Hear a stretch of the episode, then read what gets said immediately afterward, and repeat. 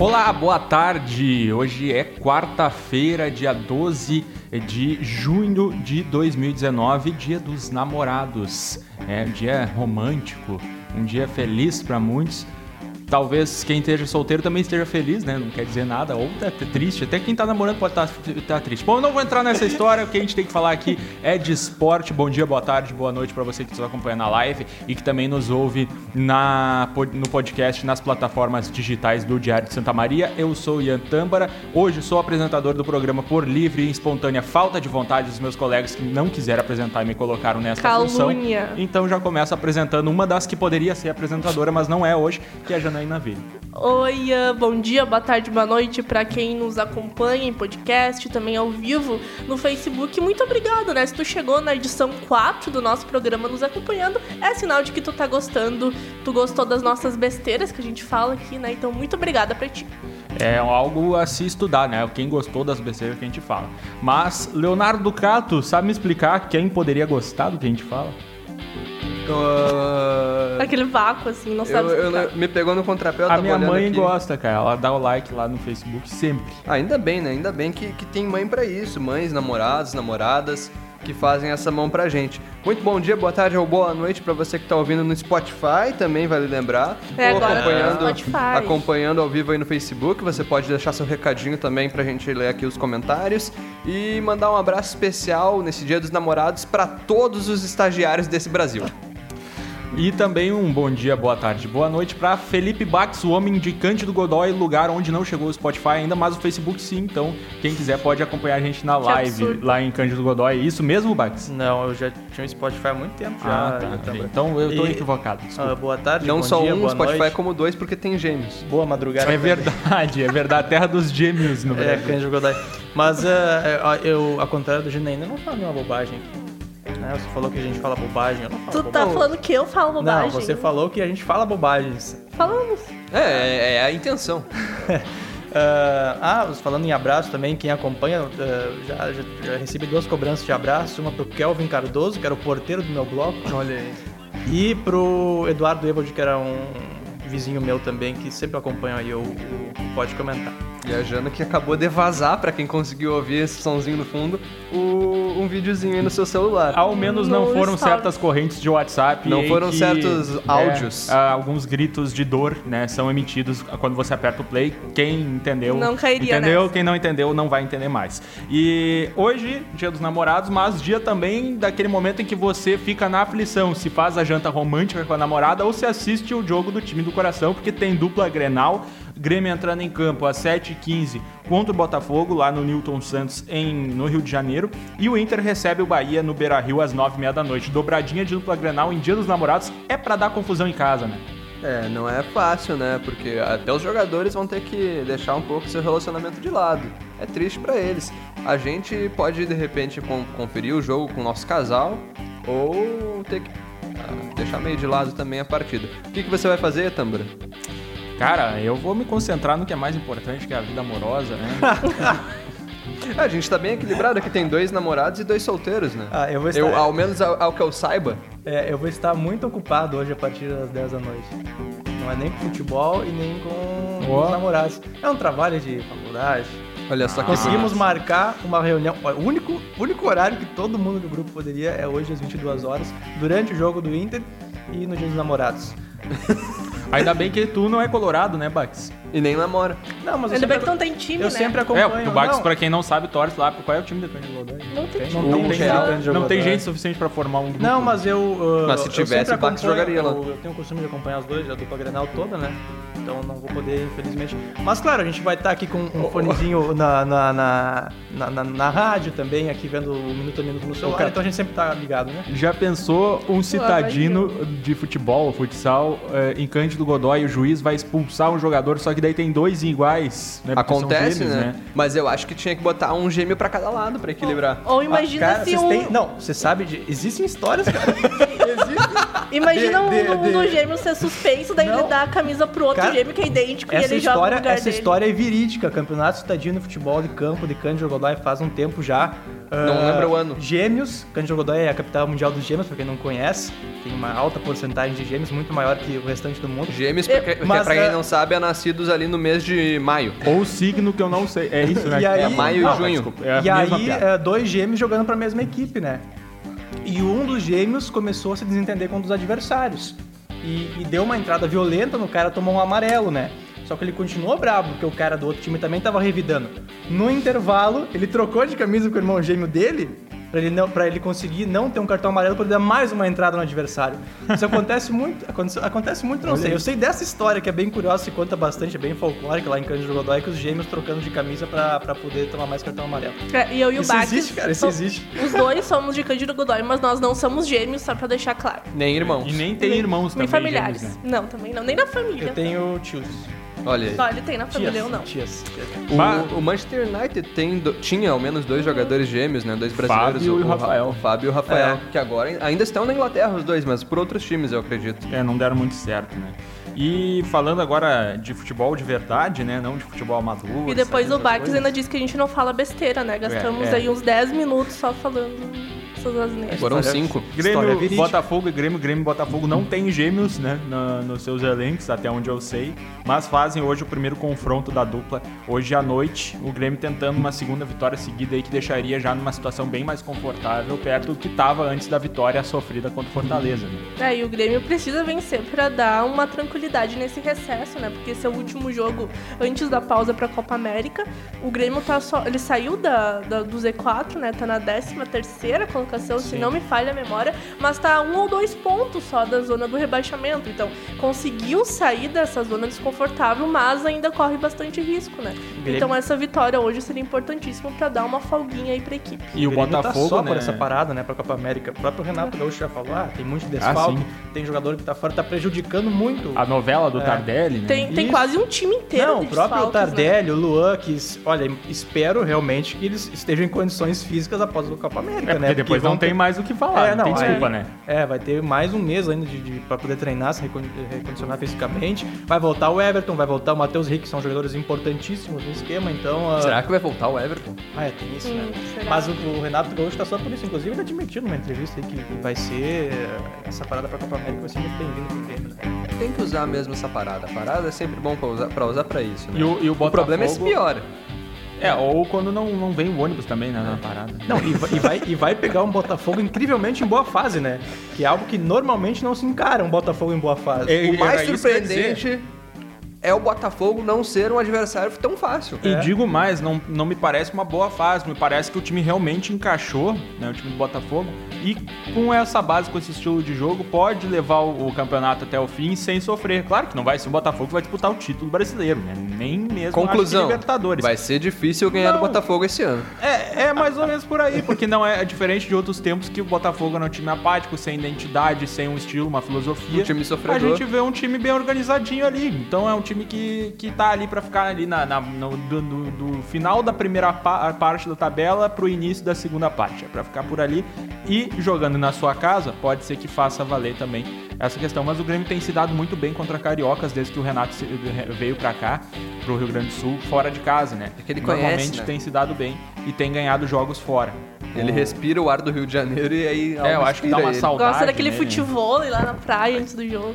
É, o Grêmio hoje com a volta do, do Capixaba que tá suspenso, então não vai precisar improvisar ninguém no lateral esquerdo, vai O Michel o Léo Gomes pra, pra direita, Michel vai voltar, então o time já tá ah, ficando um pouco mais ah, mais completo, né? Porque jogou com um lateral direito e um lateral esquerdo no último jogo. Recebemos uma, algumas mensagens aqui na nossa live. A Rosane Severo, amo, estou sempre muito bem informada. Olha Uma- aí, alguém ama o que a gente diz. Mais uma surpresa que ela está informada com o que a gente fala. E ela não é nossa familiar, pra deixar claro. É, e temos também a Gislaine Campos, de onde? Godoy. Gislaine Campos Godoy, que não é de Godoy, eu acho, mas tem no sobrenome, mandando o seu boa tarde. Você também pode, é, quem estiver assistindo aí, pode mandar também o seu boa tarde. Quem estiver ouvindo posteriormente também pode entrar nas redes sociais do Diário, deixar lá o recadinho que a gente na próxima edição deixa também um, um pitaco aí, deixa uma lembrança. E tem um- pode um- dizer também o que, que tem tá um achando do podcast, né? Não, tem, eu ia falar que tem um rapaz aí também dando voz à indignação, né? Porque esse Porque programa isso aqui não também é, denúncia. É, esse programa não é sobre isso, mas o rapaz que o Kevin Barros reclamando da buraqueira em Santa Maria, né? Tá É, certo. mas é sempre um bom momento, né, pra relembrar. Mas pra Essas conferir o tristezas. cronograma da Operação Tapa Buracos é só ir lá em diariosm.com.br. Olha aí. A informação a aqui. informação.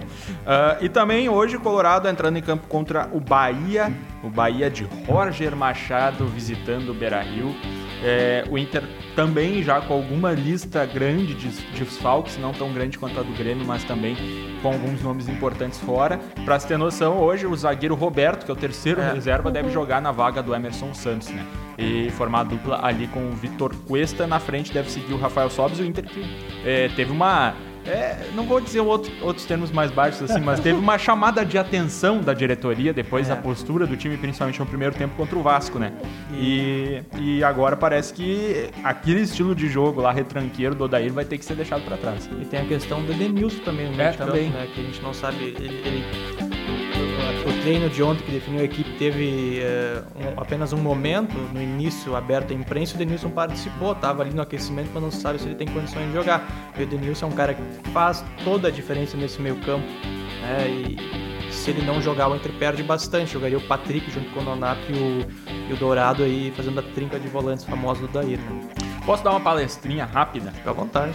O 30 Inter- segundos. É, é, é só porque o Rafa não tá hoje, né? né, E aí eu queria substituí-lo. Mas Tem- assim, vai lá, eu tô o, problema, do o problema do Inter no estilo de jogo que culminou nesse último jogo contra o Vasco é um problema que vem do Odair. E vem do mérito e demérito dele.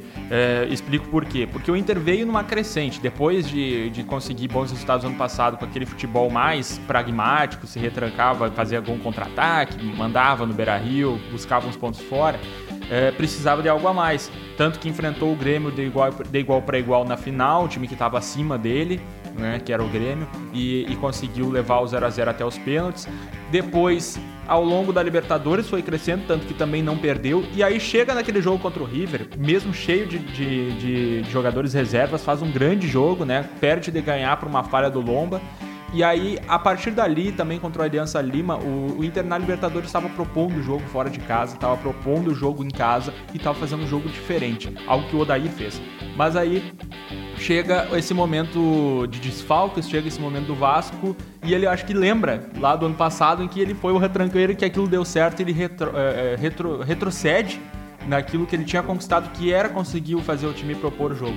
E aí volta a ser aquele time pragmático, aquele time que os outros adversários já sabem marcar. E é por isso que o Vasco ganhou do Inter no sábado. Pra mim, é, é- vai por aí. Não sei se vocês ve- veem assim, se o Inter tava tão bem assim como eu falei, ou se eu tô meio deslumbrado. Eu vou concordar contigo, eu acho que o Inter vinha numa crescente, estava muito bem estabelecido e tinha tudo para manter o seu estilo de jogo que jogava positivo como, como faz no Beira-Rio e, é e o resultado disso é 100% no Em casa. Mas jogando fora de casa é uma é uma é o, a confusão que acontece com o Adair Helma. Talvez o ar que ele respire em outros estádios, se o ar do Rio de Janeiro favorece o Renato, talvez o ar desfavoreça o Odair. Mas a opção, a opção pelo D'Alessandro, né? É, Poupar e- o D'Alessandro fora de casa passa muito por Mas não é também, pelo né? D'Alessandro, porque contra o River o D'Alessandro não jogou também, entrou só no segundo tempo, né? Mas é pela postura. O Inter mandou no meio-campo do River dentro de Buenos Aires, sabe? En- Então, dentro do Monumental, contra o Aliança Lima, o Inter mandou no jogo inteiro, sabe? Podia ter sido uma goleada, foi 1x0, mas podia ter sido goleado. Então, é a, é a postura. E isso é dedo do treinador. Ele, acho que, que agora, depois dessa chamadinha, espero que depois da Copa não, não aconteça mais esse tipo fora de casa. É, e vocês falavam agora há pouco de- do Inter não conseguir jogar fora de casa, enfim. Pra você ter uma ideia, o Inter tá com 13 pontos hoje, né? 12 dos pontos que o Inter conquistou foram conquistados em casa, que foram as quatro vitórias nos quatro jogos, e apenas um ponto conquistado fora de casa. Então o Inter ainda não venceu é, fora do Beira Rio, que é algo que, que precisa ter atenção para agora, depois da Copa América. Eu acho que essa, essa parada vai ser importante também pro Inter nesse sentido, né? Além de estar tá com vários desfalques agora, poder recuperar esses jogadores para depois da Copa América, tem essa questão também de, de dessa postura mesmo para jogar fora de casa. Mas agora o jogo contra o Bahia é em casa, então o Inter tem toda a obrigação de vencer, até porque essa derrota pro Vasco na rodada anterior acho que não desceu para nenhum torcedor ainda, né? Então tem que, não digo nem recuperar esses pontos, porque esses pontos que o Inter perdeu contra o Lanterna na, na época o Vasco não tem mais como recuperar, né? Porque são pontos que o Inter não devia ter perdido. Mas tem que vencer agora o Bahia jogando em casa e destaque dessa partida também é o do Alessandro, né? Que vai completar 450 Isso. jogos pelo Inter, aí são mais de 12 anos já jogando pelo time colorado.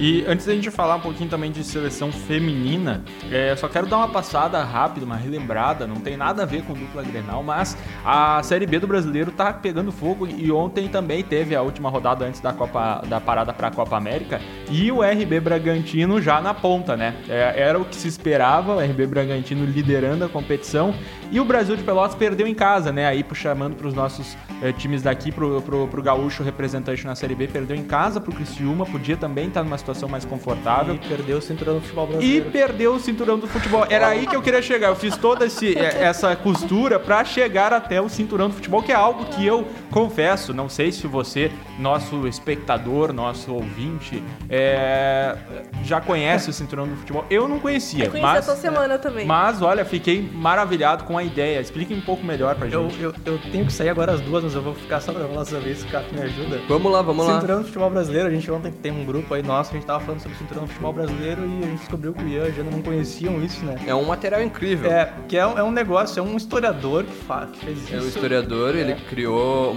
ele foi registrando, ele pegou vários registros de partidas do futebol brasileiro desde a primeira partida que foi disputada em 1902. 1902 entre no, pelo Campeonato Paulista. Mackenzie e mais alguma equipe que não existe mais. É, era uma equipe da Universidade de Mackenzie que ganhou então a primeira partida do, do futebol brasileiro. Na sequência, ela disputou contra outras equipes vários jogos. E ele foi, esse historiador foi pegou o registro desses, desses, jogos, todos os jogos oficiais, entre dois times brasileiros apenas, tem que dar esse destaque.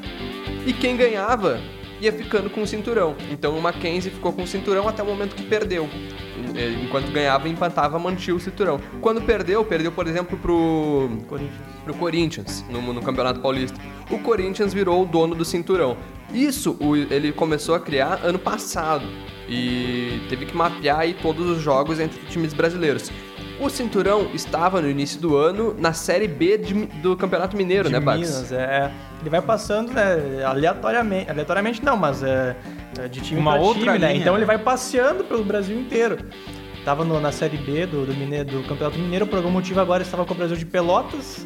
e agora, como ele perdeu pro Criciúma, o cinturão no futebol brasileiro, que é completamente fictício, né? A gente não tem que falar isso, não, não existe um cinturão, né? É só a, a, a, o mapeamento que o, que o, historiador fez, então tá com o Criciúma agora. E o Inter SM já ganhou, é, já teve duas por vezes, duas né? vezes o cinturão no futebol brasileiro em 1973, dei uma pesquisa lá no site. Uh, ganhou do. De quem que ele ganhou? Do Esportivo e perdeu para São José. E perdeu para São José, isso, e defendeu contra o Caxias. Então, por do, dois jogos, o, o Inter SM, o cinturão chegou a ficar com o Inter SM no Campeonato Gaúcho em 1973. É um troço fantástico, muito o legal. O Corinthians é o maior campeão do cinturão do futebol brasileiro e o Inter também está no, ali, tá bem ranqueado, 10, né? O tá Inter de Porto 10. Alegre está no top 10. E quem que é o próximo time que pode roubar esse cinturão? Acho que é Criciúma e Operário.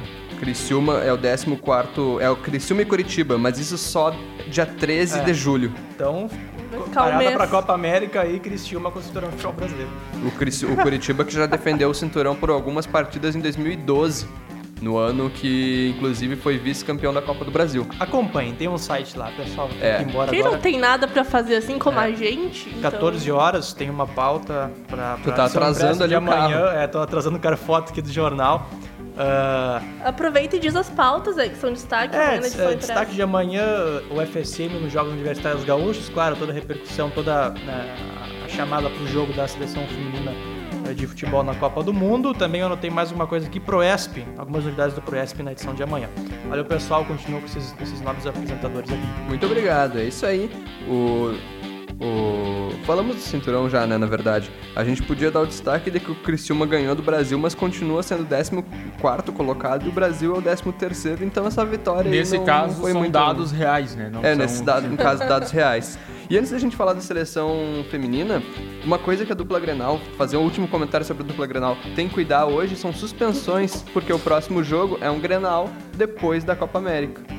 Então, cuidado com, com os cartões, a dupla Grenal É, vai ter, o vai ter tá que ter vários essa jogadores. cautela. Vários jogadores pendurados, né? Acho que são quatro ou cinco. É, o próprio Juninho vem de uma suspensão, então é, o, é o- Aí o Rodrigo Nenê está ajeitando a live pra gente. Você que viu a câmera tremer, tá tudo bem.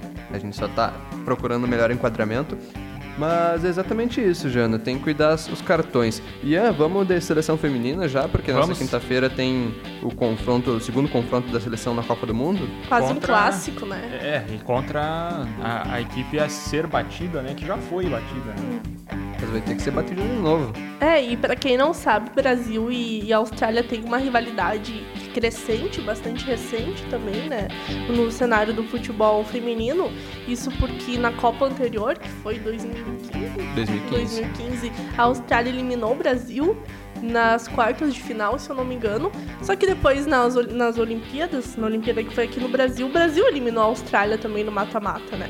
Então isso fez crescer bastante a rivalidade entre essas duas seleções. Claro, a, a seleção da Austrália tem uma estrutura melhor, tá melhor ranqueada do que a brasileira, mas é uma rivalidade bem ascendente nesse cenário é, do, do futebol feminino. E as duas seleções têm duas das melhores jogadoras do mundo, né? A Marta, que a gente ainda não sabe se vai poder entrar em campo amanhã, ela tá se recuperando da lesão. Ontem já treinou, treinou, com né? bola. É, a expectativa é de que ela volte amanhã. Talvez não comece de titular, mas entre ao longo da partida. E pelo lado da Austrália tem a Sam Kerr, que é bem mais jovem que a Marta, né? Tá com 24, 25 anos e que também foi é, esteve ano passado entre as melhores jogadoras do mundo, né? Eleitas na, pela FIFA, se eu não me engano, ela ficou na oitava colocação entre as 10 melhores do mundo. Inclusive a Marta votou nela para melhor do mundo no ano passado. Então são é, temperos, né, que fazem dessa partida de amanhã ser um- uma partida bastante é, importante para as duas equipes. A Austrália precisa vencer, vai vir com tudo porque perdeu na estreia diante da Itália, precisa se recuperar. Era a grande favorita para se classificar em primeiro nesse grupo, que além de Brasil, de Itália e de Austrália tem a Jamaica que que vai ser o saco de pancadas esse grupo, né? Dá pra se dizer assim, que o Brasil ganhou na estreia. Mas a Austrália vai vir com tudo amanhã diante do Brasil. E o Brasil vem empolgado, né? Depois de fazer 3 a 0 na estreia, três gols da Cristiane, é, fazendo uma, uma ótima partida, principalmente do meio pra frente. O Brasil que tem jogadoras muito talentosas lá na frente. Que, que eu destacaria ainda, para além daquelas que jogaram, que começaram titulares, a Cristiane, a Bia, a Andressa Alves, tem também outros jogadores na reserva, a Ludmilla, que é uma baita jogadora, também a Andressinha, que é gaúcha aqui do Rio Grande do Sul, né? Então tem jogadoras muito talentosas do meio pra frente. E agora o desafio vai ser conseguir parar a Austrália, que também tem boas jogadoras, principalmente do meio pra frente, né? E Eu uma sei. vitória amanhã praticamente classi- Classifica. classifica o Brasil, né? Porque É. a gente leva em conta que a Itália deve vencer a, A Jamaica. África a- isso, a Jamaica, perdão. E, e aí ficam as duas equipes com seis pontos contra zero das adversárias. Um empate pode ser bom negócio, porque o Brasil vai a quatro e deixa a Austrália só com um, mas corre o risco daqui a pouco do Brasil depender eh, de pontuar também contra a Itália, né? Aí caso daqui a pouco aconteça, de, dá um empate, por exemplo, amanhã, e aí a Itália ganha do Brasil na última rodada. A Austrália vencendo a Jamaica por um bom saldo ainda teria alguma condição, né? Porque as duas ficariam, estariam empatadas com quatro pontos. Aliás, fi- isso ficariam com quatro pontos empatadas, mas o Brasil tem três gols eh, contra a Jamaica. né? Daí, daqui a pouco, uma vitória por 4 a 0 por 3 a 0 de- dependendo do saldo, a Austrália poderia se classificar. Um dos melhores cenários possíveis seria ah, ganhar da, da Austrália, claro, e tentar que a Jamaica fizesse o crime contra a Itália, né? Porque aí, se, aí aí sim. a última rodada, o Brasil chega já classificado muito mais tranquilo e a Austrália tem que ganhar da, da Jamaica, o que poderia acontecer, e a Itália também pressionada, e aí o Brasil poderia fazer o jogo que quisesse. É, porque Amanhã, se, acho que não, esse não é esse o caso. se tiver Brasil e Itália vencendo agora, a última rodada daí é, é só para decidir o primeiro lugar, né? E de qualquer forma, o Brasil tá com a classificação já bastante encaminhado depois dessa primeira vitória, porque além das duas melhores colocadas de cada grupo, é, como são seis grupos, né? É verdade. Pra, pra formar as oitavas de final, as quatro melhores terceiras colocadas desses seis grupos também se classificam, né? Então, só um cenário muito negativo a partir de agora pro Brasil não se classificar. Mas é importante, claro, se classificar entre as melhores pra não pegar uma, uns Estados Unidos, não pegar uma Alemanha logo de cara. Pra jogar né, em casa, são- né? Que são boas jogadores, que são bons times, né? Então deixar esse pegar esses times mais uma final, né? É o. Importante. E a- realmente o desafio é jogar, não poder jogar como quer, eu acho, amanhã. Porque. Claro que o Brasil gostaria de colocar suas jogadoras mais talent- talentosas, colocar a Beatriz, colocar a Cristiane, de repente a Marta já entrar jogando. Mas eu acredito que a cautela deva prevalecer jogando contra a Austrália, porque a Austrália tem um time, um time que é reconhecidamente melhor que a seleção brasileira. Jogar retrancado também não é uma boa alternativa, porque isso chama um adversário que tem talento. Mas eu acredito muito mais no equilíbrio, porque o Brasil contra a Jamaica jogou amassando a Jamaica o tempo todo, do início ao fim do jogo, pressionando no campo de ataque. Então eu acredito muito mais no equilíbrio, carregar, ganhar esse jogo mais no meio de campo e aí ter que aproximar mais. Uma coisa que a gente, a gente eh, pode perceber no jogo contra a Jamaica tanto quanto a tanto enquanto tava Cristiane e Beatriz no, em campo, depois quando entrou a Ludmilla também, mudou, mudou os atacantes, o, o ataque do Brasil estava muito distante do meio de campo. E isso tem que aproximar mais num jogo contra a Austrália e as atacantes vão ter que fazer esse papel de marcação também para partir do meio campo se formar um ataque, depois uma roubada de bola e tal. Mas não jogar na retranca é essencial para o Brasil não ser pressionado e também não se lançar ao ataque como foi contra a Jamaica é, é necessário também. São duas, duas observações que o Brasil precisa tomar cuidado. Uma coisa que eu queria comentar também sobre o técnico Vadão. No jogo contra a Jamaica, ele tirou a Cristiane e a Beatriz ao mesmo tempo, as duas atacantes da seleção brasileira, e tro... eu, e eu nunca vi isso acontecer num jogo sério, sabe?